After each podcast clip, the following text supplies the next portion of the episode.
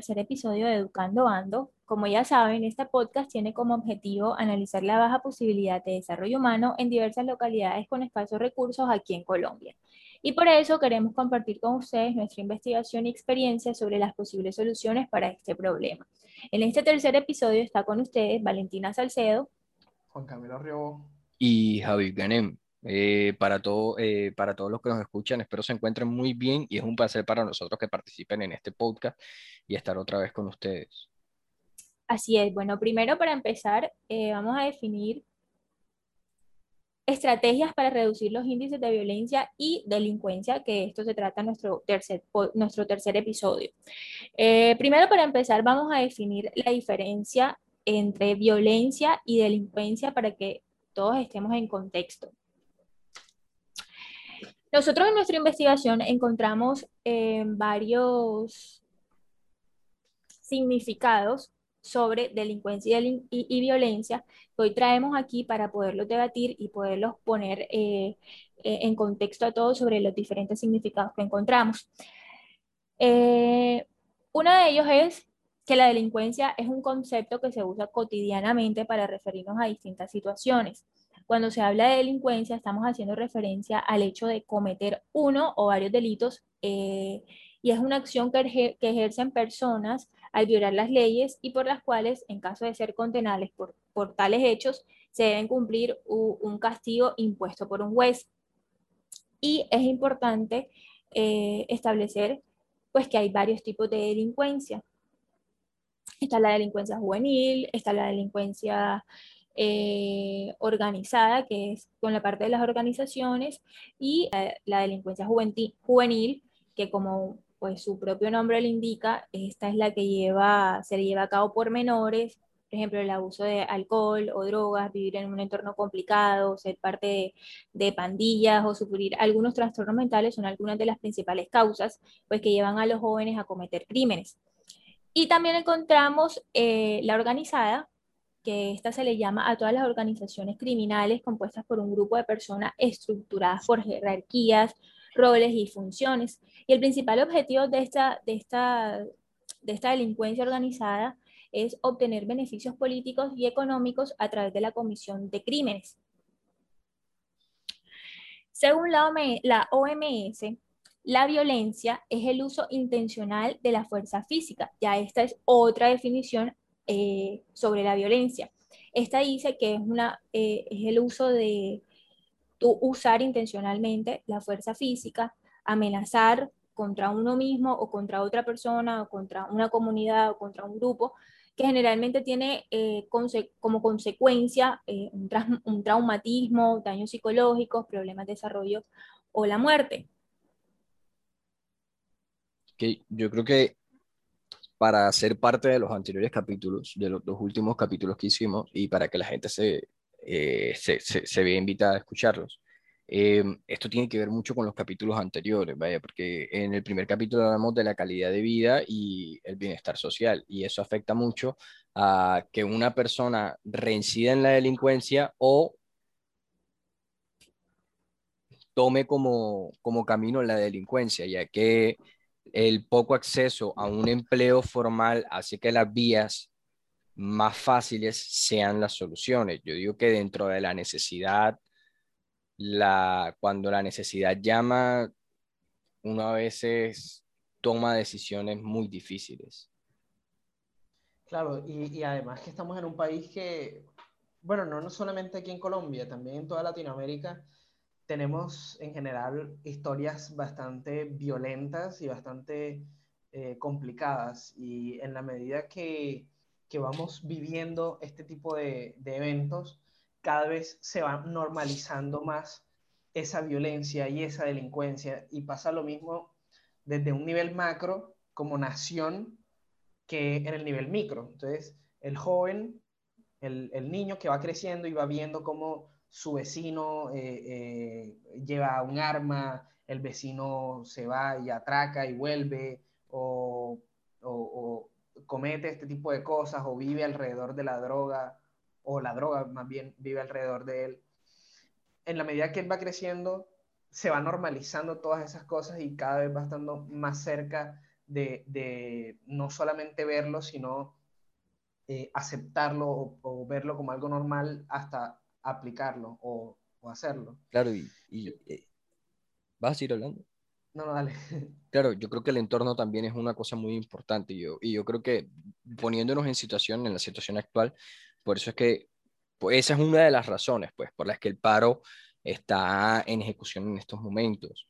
Eh, y es que la seguridad social aquí es muy mala. Hay lugares como, eh, bueno, no voy a decir barrios, pero lugares donde, donde, donde son poblaciones con vulnerables o en escasos recursos, en pobreza extrema, generalmente viven en, en este tipo de situaciones marginales en las que se encuentran envueltos en un mundo de drogas y abusos y viven patrones siempre de violencia. Entonces, cuando crecen, asocian estos patrones de violencia a su vida y los ejecutan en algún momento de su vida. Sí, no es todos, no son todos, no son todos, hay muchos que salen adelante por la vía educativa, hay muchos que salen adelante trabajando mucho, pero hay otros que que desgraciadamente a esto, ajá, desgraciadamente por culpa de estas situaciones, por culpa de la falta de seguridad social, por culpa de la falta de, de, calidad de vida, por culpa de la falta de educación, no tienen las mismas oportunidades y recurren frecuentemente a la delincuencia o la violencia.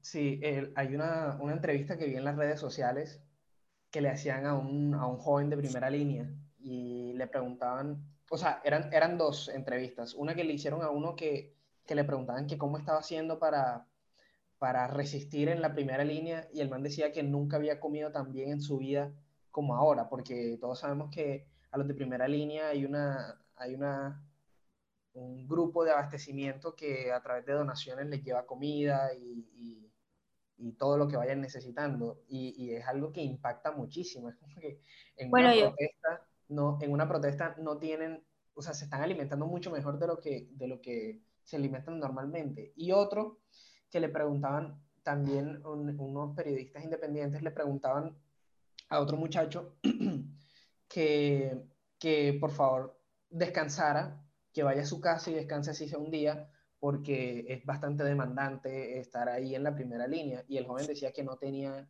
no tenía casa, que él, él vivía en la calle y no tiene dónde ir a descansar pues ahora, cruel. Ahora que tocamos ese tema, yo recuerdo que pues ahora con el tema de las protestas y todo lo que está pasando en el país, una vez estaba debatiendo con Javi y él me decía, yo le decía como que no estaba de acuerdo eh, con que la gente eh, rompiera vidrio, rompiera cosas, destruyera negocios.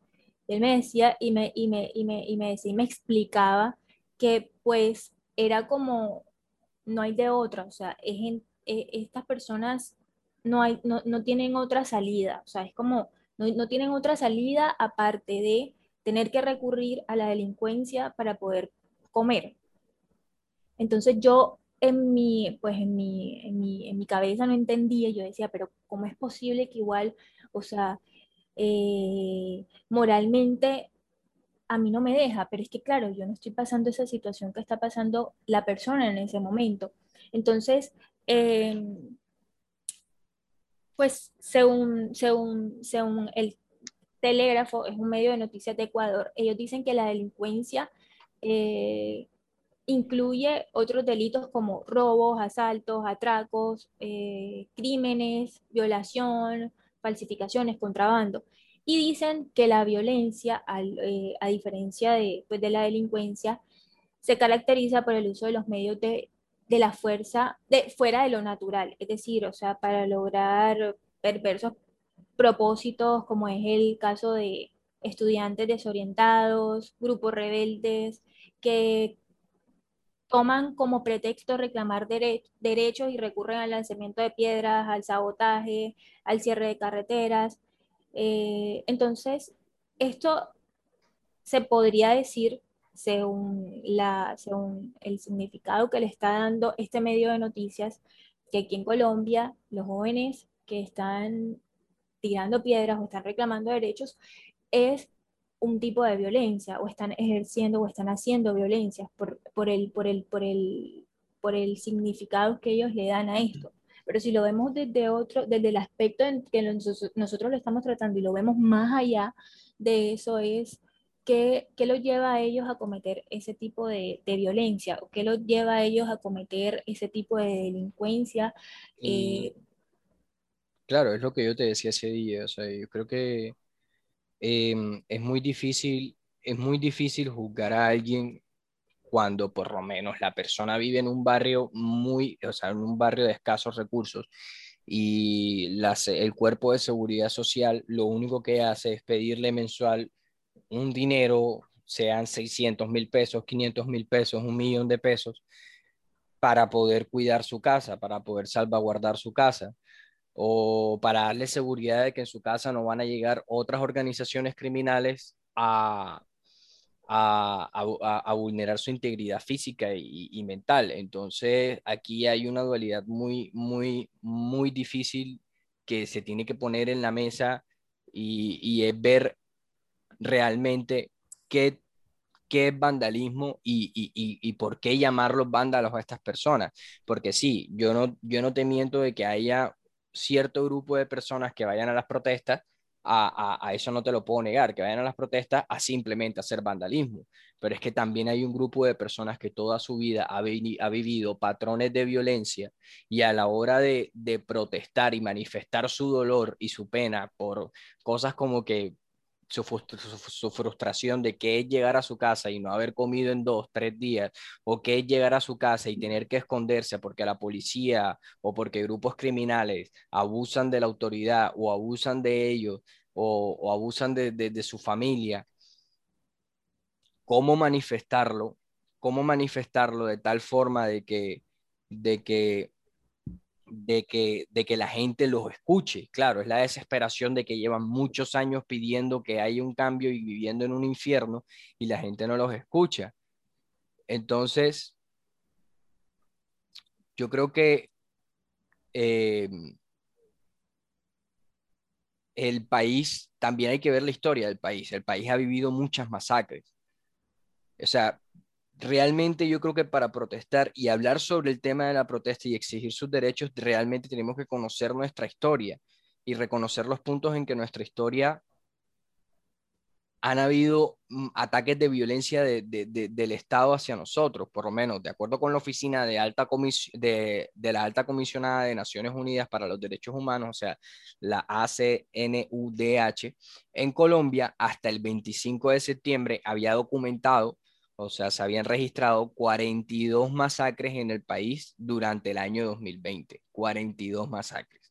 Y otros 13 hechos se encuentran en estudio, o sea, y quién sabe cuántos más que no han sido documentados. Durante el año 2019, la ACNUDH registró un total de 36 masacres en Colombia, donde murieron 133 personas por parte de la sociedad civil también se ha registrado 64 masacres. Estas no son documentadas por la organización, pero son manifestadas por la sociedad, que se registran 64 masacres en lo que va en lo que iba del año 2020 en el país. Entonces, claro, es muy difícil juzgar a las personas y señalarlas, pero tú no sabes lo que están viviendo y tú no sabes la historia que hemos vivido nosotros. Claro, y no, y no solamente las personas que, que lo protagonizan, o que lo viven de cerca o que son víctimas, por decirlo de alguna manera, secundarias, que son familiares o conocidos cercanos a, a, a todas estas personas que han muerto, sino que como sociedad, como, como, sí, como sociedad nos afecta la muerte de una persona, pero desafortunadamente eh, esa afectación tiene su límite, o sea, el, el, cuando reportaron que había muerto, ¿cómo se llamaba este, este joven que murió en Pereira? Que le dispararon. ¿Cuál de todos, viejo? Bueno, el, el, joven que era alegre y que bailaba. Ah, este.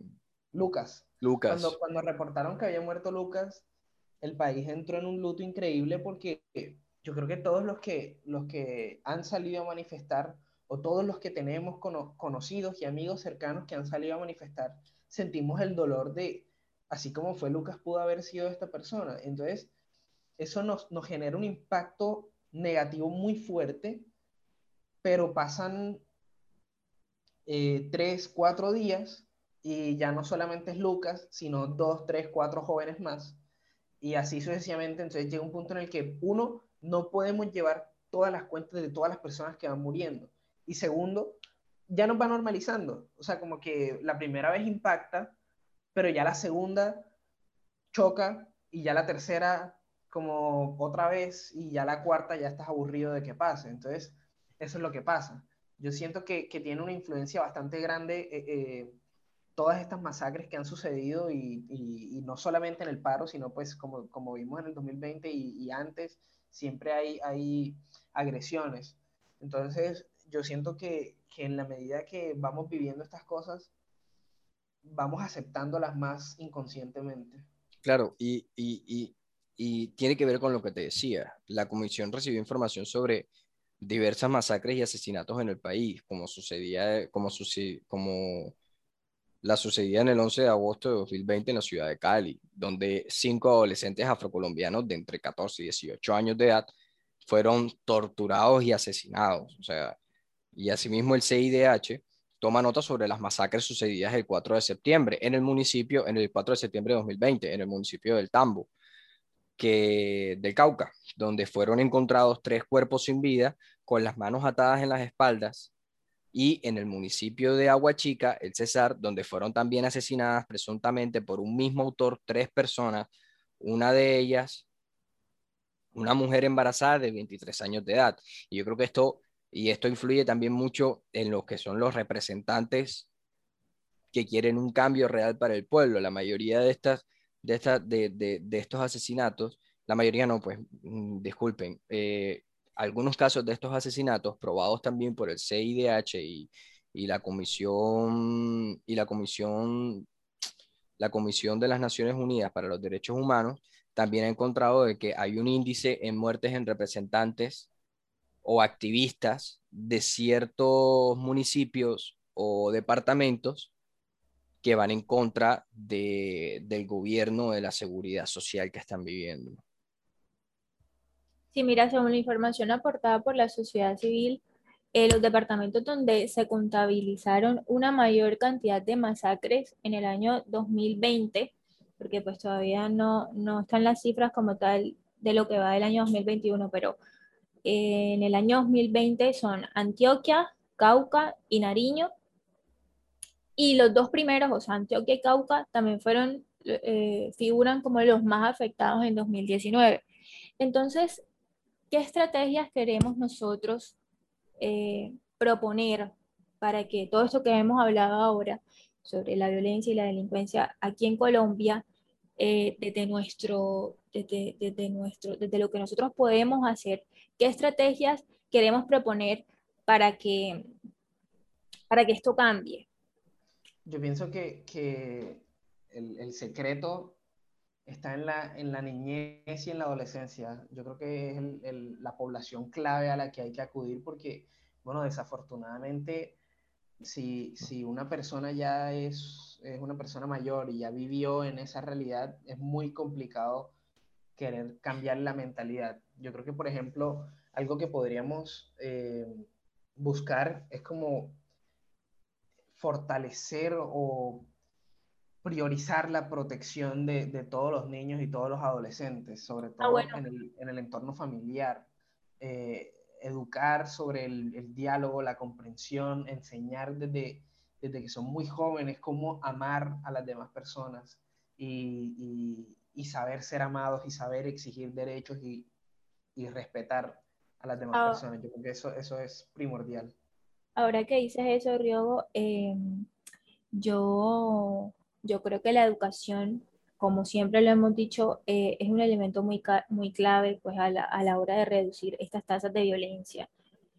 Y, y, y, también porque este factor va muy ligado también a la desigualdad, o sea, la desigualdad que hay. Entonces es clave para lograr desarrollo eh, desarrollo de capital humano, desarrollo de bienestar social, desarrollo eh, humano, conseguir condiciones de vida que sean dignas. Y esto también se relaciona de una forma u otra con la libertad que tienen los ciudadanos. Eh, entonces, creo que aparte, una estrategia que puede ser aparte de lo que tú dices de los niños, que es fundamental, la educación, porque también es, ahí empieza todo, es educar y una buena calidad en educación. También yo creo que podemos eh, buscar la forma de, aportar, yo creo que la, o sea, como que parte de la educación también debería incluir acompañamiento psicológico. Yo creo que es algo fundamental y, de verdad creo que me atrevería a decir, no tengo fuentes, pero me atrevería a decir que la mayoría de, de, crímenes o, o de eh, delincuencia o de casos de delincuencia más bien se podrían evitar, evitar de esta manera, porque siempre desde la psicología podemos detectar algunas alertas o como se le dice ahora, unas red flags que podemos poner en cierta persona. Entonces, cuando, cuando un joven, por ejemplo, va al psicólogo y le dice, yo pienso que mi vida no tiene sentido o no vale, eso es un red flag que tú pones y tú dices, bueno, esta persona puede tener pensamientos suicidas. Y así como puede pasar igual en, la, en, la, en el tema de la violencia y la delincuencia. O sea, se pueden demostrar rasgos desde muy tempranas edades y esas personas que demuestren esos rasgos se les puede llevar como una, un acompañamiento especial en, en, en la educación que van teniendo en, su formación. Yo creo que también eh, eh, eh, una de las estrategias que podríamos implementar serían los lineamientos para la prevención de las violaciones por razones de sexo o género. Eso es un, un, punto muy importante que hay que ver y es algo que se tiene que poner en diálogo dentro del Senado, que es que la prevención de las violaciones por razones de sexo y género aquí en Colombia no son tratados como se debería. También se debería evaluar la operación y funcionamiento de las bandas y organizaciones criminales, que dentro de los mismos comités de mecanismo, dentro de los mismos comités territoriales de los mecanismos articulados, podríamos avanzar dentro de su implementación con una cobertura total en todo el territorio nacional para disminuir el, el aumento de estas bandas y, u organizaciones que, que, que, recurren a, a, a, a, la violencia y, y al crimen. Claro, y, y, sobre todo y lo más importante es que sean apolíticas, porque tratando de, de, de, rozar, de rozar lo mínimo posible con los temas de política, porque nosotros aquí tampoco tenemos una ideología política, sabemos muy bien que una vez eh, una institución toma una posición política es muy fácil como cegarse o hacer lo que quiera. Exacto, a, a, tomarse la realidad y, y, el caso por su interés personal. Así que también es algo muy importante que, que hay que tener en cuenta. Bueno, por temas de tiempo, eh, como conclusión, podemos decir que todo validado, ¿cierto? O sea, por ejemplo, si el país tiene calidad de vida y bienestar social y eh, calidad educativa, van a disminuir los índices de violencia y delincuencia en el país. Mm, yo creo que no es que disminuya totalmente porque obviamente los problemas no solo son, no solo vienen de, de, de este problema de la calidad de vida y bienestar social y la calidad educativa, también el cuerpo, el cuerpo de seguridad social, también los grupos criminales aliados a la política que también hacen lo que, lo que quieran. Pero yo creo que esto podría ser una manera de disminuir estos índices de violencia y delincuencia, vaya atacando esta parte de que la calidad de vida y bienestar social en Colombia es muy, pero muy bajo, como ya lo dijimos en el primer capítulo, y la calidad educativa también, como lo dijimos en el segundo capítulo. De hecho, Colombia es uno de los países, según la ONU, que más invierte en armas por encima de la educación y la salud. Entonces aquí hay un grave problema que incita mucho más a, a, estos altos índices de violencia y delincuencia en el país. Por eso, pero se podría decir que es un principio, ¿no? Sí, claro, por eso, eso, es lo que te digo. Es que recordemos, recordemos que estamos tratando un tema principal que va encaminado hacia la pobreza y la, la posibilidad de desarrollo y que estamos trabajando y estamos tomando varios puntos. Entonces, no es solamente como, o sea, sí podemos encontrar relaciones y puntos en común y, y de pronto la solución a un punto se relaciona con otra solución de otro punto, pero yo creo que son más como pasitos pequeños. Entonces, lo primero que fue lo que, lo que hablamos en el primer capítulo, fue acerca, acerca del, del, de la calidad de vida y bienestar social. Lo segundo fue acerca de la educación. Yo creo que lo tercero podríamos relacionarlo con la educación, pero más encaminado no hacia la cátedra, sino hacia la ética y la moral. Porque es que los, los, los, las personas que, muchas de las personas eh, delincuentes son personas educadas, muchas personas que, que, que, toman la vía de la violencia son personas educadas. Y lo hemos visto en todos los bandos que existen. Entonces, yo siento que, que, que lo que podríamos concluir sería como encaminar no, la educación que queremos darle a, toda la población, como que incluir ese valor ético, valor humano, que es bastante importante y es, yo creo que fundamental a, a la hora de, de, de, recibir una formación. Entonces, no solamente es enseñar, enseñarle a los niños a sumar, a restar y a dividir, sino cómo sumar y restar y dividir de manera positiva para la sociedad, no sumar, restar y dividir eh, por beneficio propio, sino en pro de que la sociedad crezca y él también se beneficie de eso. Claro, por medio de nuestras estrategias, por medio de las estrategias que aquí planteamos, se podría de alguna forma educar y hacer conciencia dentro del pueblo para que esta situación cambie y, y, y, y, disminuyan estos índices altos de violencia y delincuencia dentro del país. Y bueno, eh, fue un placer estar hoy con ustedes otra vez.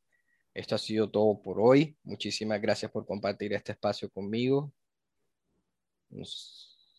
Muchísimas gracias a todos por compartir este espacio con nosotros. Sí, con nosotros, disculpen. Y nos vemos en el próximo episodio.